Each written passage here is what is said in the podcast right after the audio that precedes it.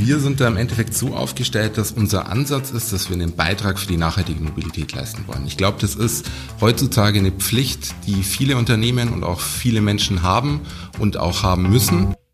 What's up? Wissen, was geht mit dem Podcast der ASAP-Gruppe. Mein Name ist Ebru Karaman und gemeinsam sprechen wir über alles, was ASAP bewegt. Die Zukunft des Straßenverkehrs ist eines der Sorgenkinder der Energiewende. Umso anspruchsvoller erscheint daher die Aufgabe, auch in diesem Bereich die Klimaziele zu erreichen. Welche Rolle dabei neben Effizienzsteigerung und mehr E-Mobilität alternative Kraftstoffe spielen, darüber unterhalte ich mich heute mit Dominik Becker und Christian Babu. Herzlich willkommen. Hallo. Schön, dass ihr da seid, äh, Christian und Dominik. Damit unsere Zuhörer euch ein Stück weit besser kennenlernen, könntet ihr euch kurz vorstellen und uns erzählen, was ihr bei ASAP macht. Christian Babu, mein Name. Ich bin seit 2018 im Engineering Service und bin da im Bereich Green Mobility tätig. Und zu meinen Hauptaufgaben zählt eigentlich alles so um das Thema Projektmanagement in den Themen nachhaltige Mobilität, ja, und Kundenakquise. Dominik Becker, auch Mitarbeiter im Engineering Service. Das wird jetzt mein zweites Jahr bei ASAP. Und ja, ich bin im Thema Green Mobility vor allen Dingen für die technischen Fragestellungen zuständig. Das heißt Energiesystemmodellierungen, Treibhausgasberechnungen und so weiter. Dann bist du ja schon direkt mein erster Ansprechpartner für die erste Frage. Und zwar, der Mobilitätswandel, Dominik, äh, stellt uns ja vor neue Herausforderungen. Bring uns doch bitte auf Stand. Was sind gerade die aktuellen Themen im Bereich der nachhaltigen Mobilität?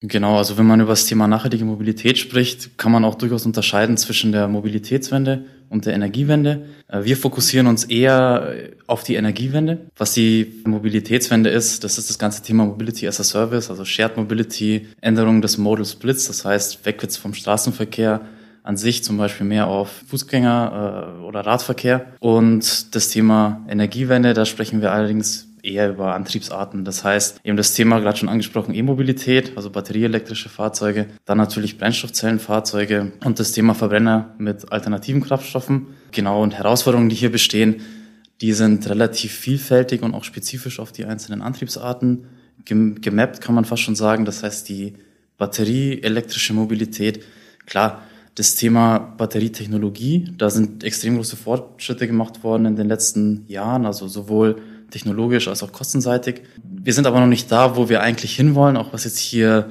das ganze Thema Reichweitenangst und so weiter angeht. Also da, da ist noch Luft nach oben, da wird auch viel getan. Ähm, zusätzlich zu diesen technologischen Themen kommt dann natürlich das Thema Infrastruktur mit dazu. Das heißt zum einen eben die, Ladeinfrastruktur.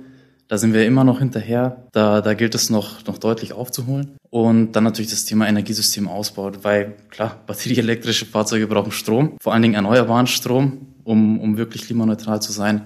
Und das heißt, da stehen wir noch vor relativ großen Herausforderungen. Und das sind so die, die Hauptthemen, die jetzt bei der batterieelektrischen Mobilität bestehen. Ähnlich sieht es jetzt bei der Wasserstofftechnologie aus, die bei weitem nicht so weit ist wie jetzt batterieelektrische Fahrzeuge. Die Infrastruktur muss hier auch weiter ausgebaut werden. Da wird einiges getan, jetzt eher mit dem Fokus auf, auf den Schwerlastverkehr im Moment. Des Weiteren ist die Technologie im Gegensatz zu Batterien noch teurer. Das heißt, hier muss man auch kostenseitig noch relativ viel machen. Und deswegen als, als weiteren Hebel, als Ergänzung einfach zum Thema Technologieoffenheit und einfach zur Unterstützung der batterieelektrischen Mobilität ähm, haben wir jetzt auch das Thema eben alternative Kraftstoffe mit, mit angenommen. Hier sind wichtige Themen, vor allen Dingen eher ja, gesetzlicher Natur. Das heißt, es geht hier um, um Anrechnungsquoten und so weiter. Das ist wichtig auch, um, um die Neufahrzeuge dann klimaneutral zu stellen, auch gesetzlich äh, für die Fahrzeughersteller, um hier auch einen weiteren Beitrag zu leisten, zum Beispiel für die ja, bereits bestehenden äh, Verbrennungsfahrzeuge, die, die es im Markt gibt.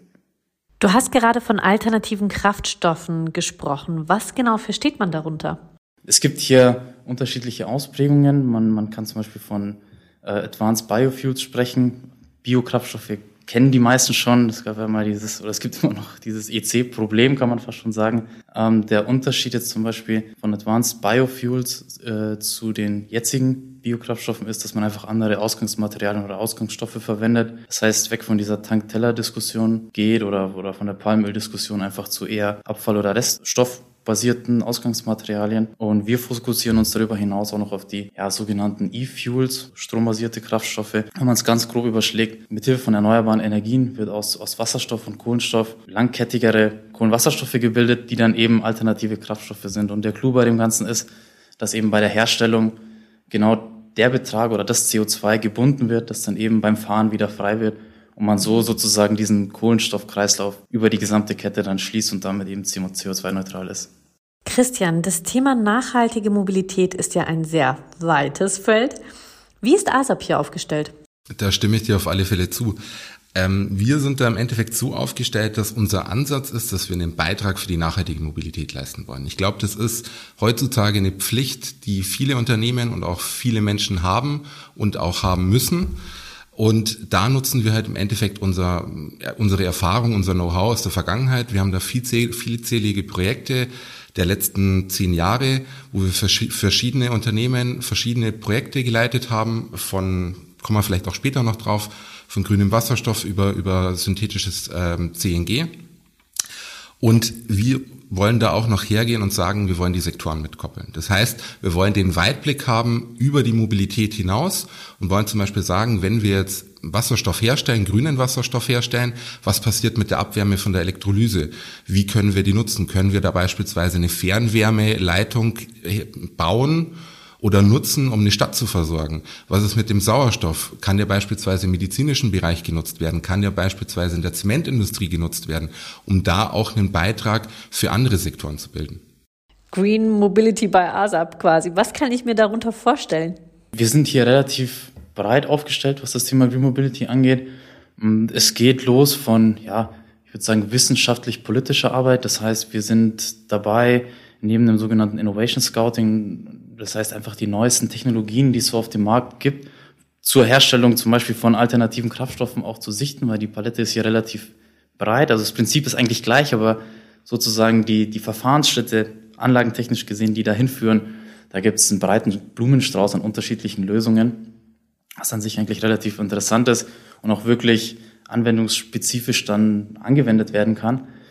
Ähm, darüber hinaus erstellen wir dann darauf basierend auch wissenschaftliche Studien die zum einen, wie gerade angesprochen, politisch zum Thema Lobbyarbeit, also wirklich genutzt werden können, um auf den Gesetzgeber einzuwirken, weil das immer wieder ein wichtiges Thema ist, auch das Thema Anrechenbarkeit an sich.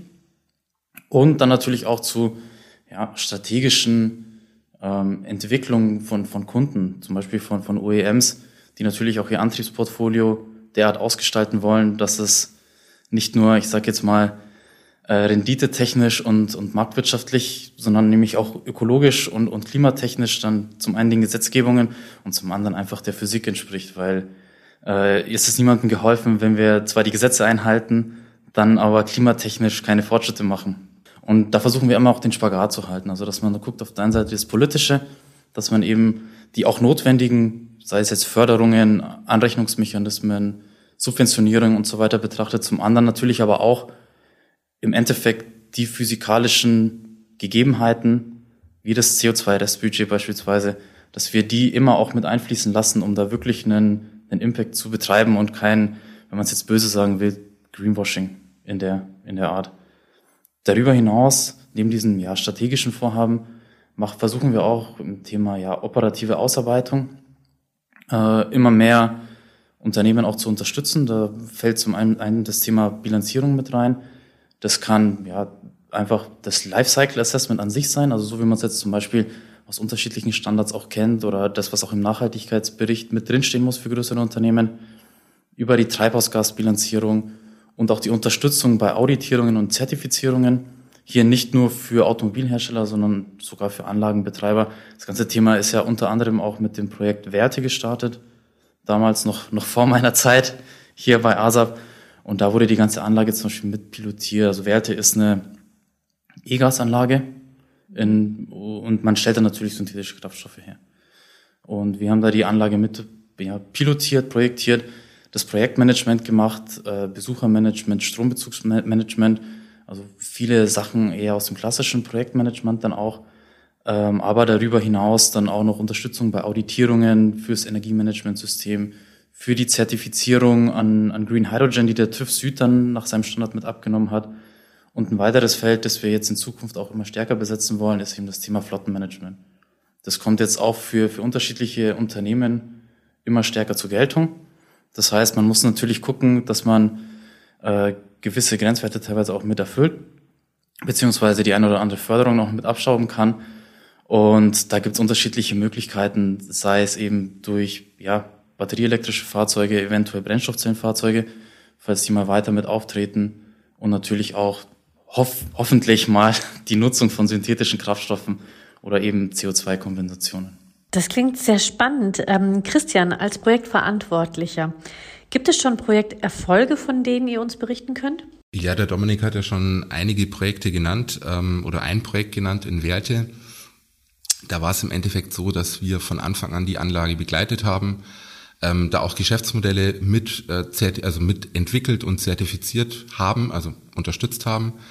Ähm, darüber hinaus auch das Thema Green Hydrogen, was ein richtig großes Thema sein wird, auch in Zukunft, weil es einfach eine schnelle CO2-Reduktion des Verkehrs auch mit sich bringt, beziehungsweise auch andere Sektoren, wenn man jetzt auf Stahlindustrie beispielsweise schaut, die auch relativ viel Wasserstoff brauchen, auch als Energiespeicher. Ähm, und dann gibt es auch noch andere Themen, nachhaltige Produktentwicklung beispielsweise, wo, wo wir Treibhausgasbilanzierungen gemacht haben für den Kunden. Ähm, da sind wir auch hergegangen, haben, haben Geschäftsmodelle mitentwickelt, machen Energiebilanzbetrachtungen. Äh, Darüber hinaus haben wir jetzt aber auch seit letzten Jahren einen Kooperationspartner, des INAS, ähm, das ist das Institut für angewandte Nachhaltigkeit, ist ein klassisches Nachhaltigkeitsberatungsinstitut ähm, für Unternehmen und da übernehmen wir den Part der nachhaltigen Mobilität. Aus dem Grund ergänzen wir uns da sozusagen die unternehmerische Nachhaltigkeit. Was kann ein Unternehmen machen? Beispielsweise Photovoltaik aufbauen auf dem Firmengelände. Und was kann der Kunde des INAS sozusagen auch dann tun, um die Mobilität grün zu stellen? Das heißt, was kann mit den Fahrzeugen gemacht werden, beispielsweise Flottenerneuerung ähm, oder auch das Thema CO2-Kompensationsmaßnahmen, aber unter dem Aspekt, dass das natürlich kein Greenwashing dann sein soll, sondern wirklich nachhaltige CO2-Kompensation mit einer Zertifizierung nach gewissen Standards oder auch das Thema Substitution, dass wir wirklich sozusagen durch eine Kompensationsmaßnahme dann auch ähm, den fossilen Kraftstoff aus dem Kraftstoffsee sozusagen rausbekommen und durch alternative oder synthetische Kraftstoffe dann ersetzen können. Ein Riesenportfolio, was ihr anbietet. Welche Themen kommen hier in Zukunft auf euch zu? Also es gibt sehr, sehr viele spannende Themen. Das eine Thema INAS haben wir ja schon genannt, wo es wirklich darum geht, dass wir auch neben der Mobilität auch das Thema Treibhausgasbilanzierung weiter fokussieren weil ähm, verschiedene Unternehmensbereiche auch das Thema Treibhausgasbilanzierung für ihre Geschäftsberichte etc. brauchen. Oder auch als Nachweis gegenüber einem Kunden, wenn er zum Beispiel ein Zulieferer einem OEM was, was liefern möchte, dann muss der natürlich auch nachweisen, wie viel CO2-Impact bei der Herstellung äh, passiert ist. Ansonsten sind wir natürlich auch jetzt außerhalb der Mobilität, der Automobilmobilität äh, aktiv und gehen hier in die Luftfahrt. Da sind wir ähm, ja, Projektpartner von Airborne Fuels Switzerland. Ähm, und da geht es darum, synthetisches Kerosin in der Schweiz herzustellen. Mit einer Pilotanlage, um aufzuzeigen, dass auch die Luftfahrt synthetische Kraftstoffe braucht, um schnell zu dekarbonisieren und auch einen Beitrag zu leisten. Auch wenn dieser Beitrag natürlich auf das Ganze gesehen jetzt nicht der, der große Impact ist, aber jeder kleine Stein hilft natürlich, die Klimaziele zu erreichen. Darüber hinaus ähm, sind wir auch Mitglied beispielsweise beim Wasserstoffbündnis Bayern oder auch bei der E-Fuel Alliance, weil wir sagen, okay, wenn wir schon einen aktiven Beitrag leisten wollen für das Thema nachhaltige Mobilität oder Nachhaltigkeit an sich, dann müssen wir auch in den Bündnissen mit dabei sein oder in den, in den Institutionen, die das Thema fördern um da natürlich auch Austausch zu haben, Netzwerkarbeit zu haben, aber auch das Thema nach vorne zu bringen und auch Aufklärung zu leisten. Ähm, und darüber hinaus, um das Ganze noch ein bisschen abzuschließen, sind wir auch mit Hochschulen in, in Kooperation beziehungsweise in Projekten involviert, die auch kommen und, und auch schon langsam anfangen, dass wir wirklich sagen, wir geben unser Wissen natürlich auch der Hochschule weiter und bilden sozusagen die Nachwuchskräfte von morgen aus und geben damit unserem ja, Input sozusagen einen positiven Flow mit, um auch Denkanstöße für die zukünftige Mobilität zu leisten. Vielen Dank an euch beide, dass ihr uns einen Einblick und vor allen Dingen auch Ausblick in das Thema Green Mobility bei ASAP gegeben habt. Ähm, ich würde mich freuen, wenn wir das ein oder andere Thema in äh, naher Zukunft noch vertiefen können in einer weiteren Podcast-Folge. Ich bin mir sicher, dass noch viele spannende Projekte hinzukommen werden und ihr uns von euren Projekterfolgen berichten könnt. Für heute war's das von uns, aber wir kommen wieder, versprochen. Abonniert gerne unseren Podcast, so bleibt ihr immer auf dem Laufenden, wenn es eine neue Folge gibt. Macht's gut, bis zum nächsten Mal. Tschüss.